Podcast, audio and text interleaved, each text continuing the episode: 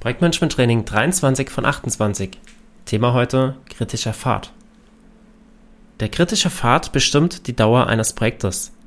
Er zeigt alle Stationen auf dem Weg der, der Projekterreichung, der Zielerreichung an und äh, bestimmt, wie lange das Projekt laufen wird. In einem Projekt kann es auch mehrere kritische Pfade geben. Wenn du dir das Projekt als einen Zeitstrahl vorstellst, hast du ganz am Anfang den Projektstart, ganz am Ende hast du das Projektziel und auf dem Weg dorthin kannst du mehrere parallel laufende Abzweigungen haben oder parallel laufende Wege mit Abzweigungen haben. Und der kritische Pfad zeigt dir den, den Weg von Start bis Ziel an.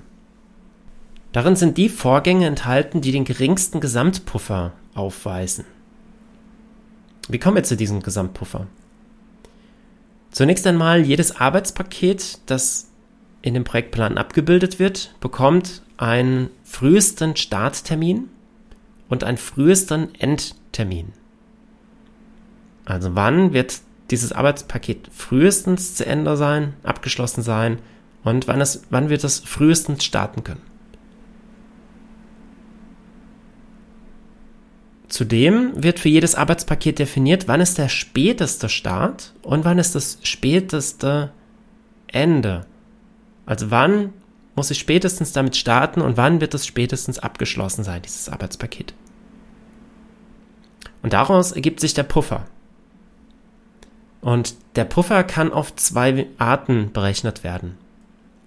Entweder machen wir eine Vorwärtsrechnung, das heißt, vom Start beginnend werden die frühesten möglichen Anfangs- und Endzeiten berücksichtigt. Oder wir machen eine Rückwärtsrechnung. Vom Ende ausgehend werden die spätesten möglichen Anfangs- und Endzeiten berücksichtigt.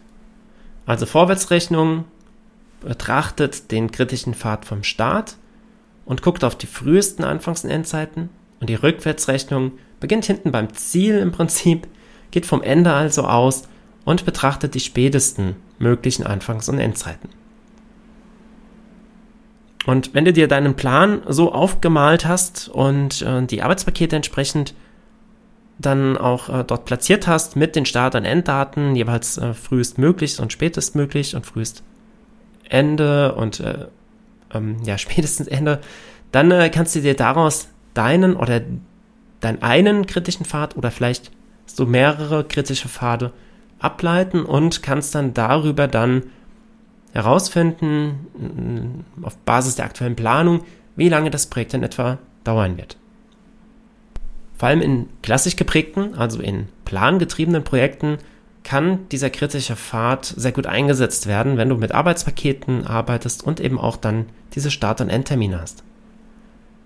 Wenn du in einem eher agilen Umfeld unterwegs bist und mit einem Product Backlog arbeitest, mit User Stories, dann hast du diese Möglichkeit sehr wahrscheinlich nicht, weil du hast zu dem Zeitpunkt, wenn du diesen Plan anlegst, noch nicht alle User Stories und kannst noch nicht bestimmen, wann frühester Start und, und Ende und so weiter sein werden. Was du da machen kannst, ist, dass du dir den kritischen Pfad auf Level der Epics dann abbildest.